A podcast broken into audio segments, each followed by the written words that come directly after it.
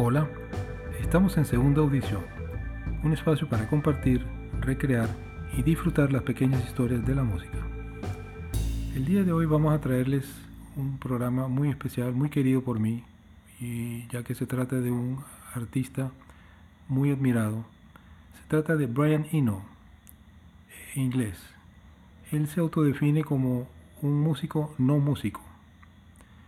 Y podemos pensar que fue su vinculación muy temprana con la Portsmouth Sinfonia en el sur de Inglaterra, que albergaba a músicos junto con no músicos, que le inspiró y le fue un poco pues la razón de ser de esa carrera como músico, aún considerándose, como ya hemos dicho, un no músico.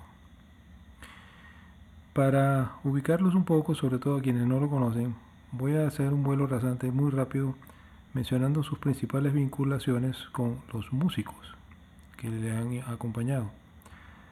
Eh, podemos hablar de Robert Fripp, el gran líder de King Crimson, con quien ha hecho dos discos y, y uno más de Fripp and Eno, en donde han creado instrumentos, cintas, eh, grabadores especiales para hacer una música electrónica de muy alto nivel.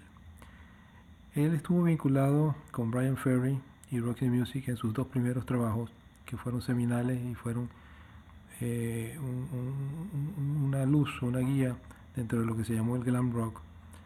Eh, lamentablemente, los dos Brian no concordaron en todo y uno tuvo que salir. Brian Eno salió temprano de Roxy Music, pero nos dejó un legado de dos tremendos trabajos con un toque experimental muy interesante. También tenemos su asociación con David Bowie, en lo que se conoce como el periodo de Berlín, el trío de discos que grabaron conjuntamente en Berlín con la ayuda también de Robert Fripp. Eh, con Phil Manzanera y otros músicos, eh, incluyendo el gran baterista Simon Phillips, grabaron uno de los discos de rock al vivo más logrados, más interesantes, más eh, sabrosos de escuchar, que fue el 801 Live. Eh, si no lo han escuchado, por favor búsquenlo, háganse un favor y eh, aprecien esta maravilla del rock en vivo. 801. Ah, participó con Genesis en el Lamb, Lies Down on Broadway eh, haciéndoles efectos sonoros, lo que en Genesis llamaron enosifications.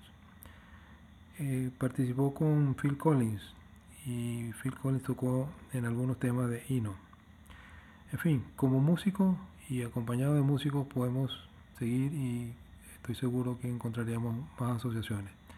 Más adelante él se dedicó a la producción musical y allí pues también estuvo muy bien acompañado y muy bien eh, orientado hacia la creatividad y hacia el cambio de rumbo que le dio a bandas, la mayoría de ellas ya famosas.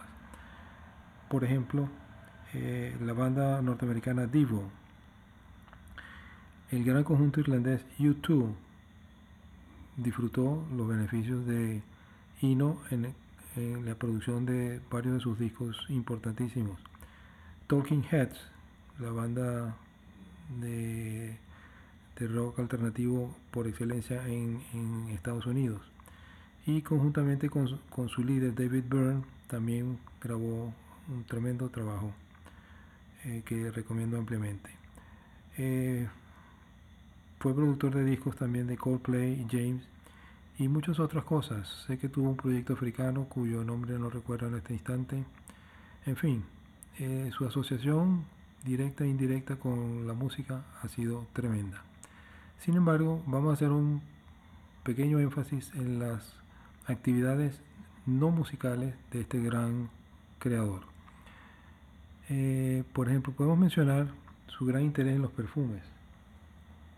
Desde los años 60, él se ha interesado por el mundo de los perfumes, al punto de que ha sido hasta contratado por grandes empresas productoras de, los perfumes más afamados y más exquisitos y él ha contribuido con mezclas nuevas, con productos, con ideas. Eh, él mantiene una colección de por lo menos 160 frascos de perfumes en su casa y en su estudio eh, y, los usa para su propio mm, gusto, por su propio gusto, los mezcla en el momento y hace un aroma y, disfruta, disfruta pues del, olor de, esa mezcla.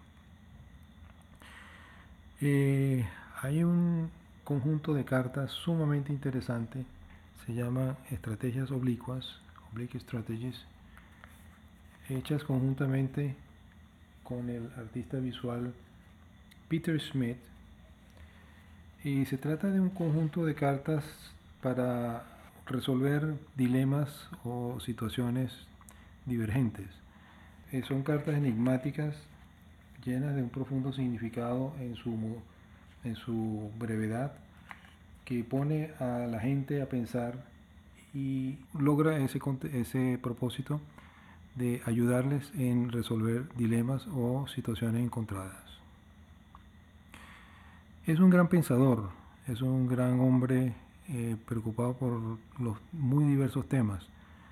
Eh, me gusta usar la palabra renacentista para aquella persona que maneja diferentes eh, materias, diferentes temas y sobresale en todos ellos de alguna manera. Y es por eso que él es continuamente llamado a, hacer presentaciones, a hacer, a hacer conferencias.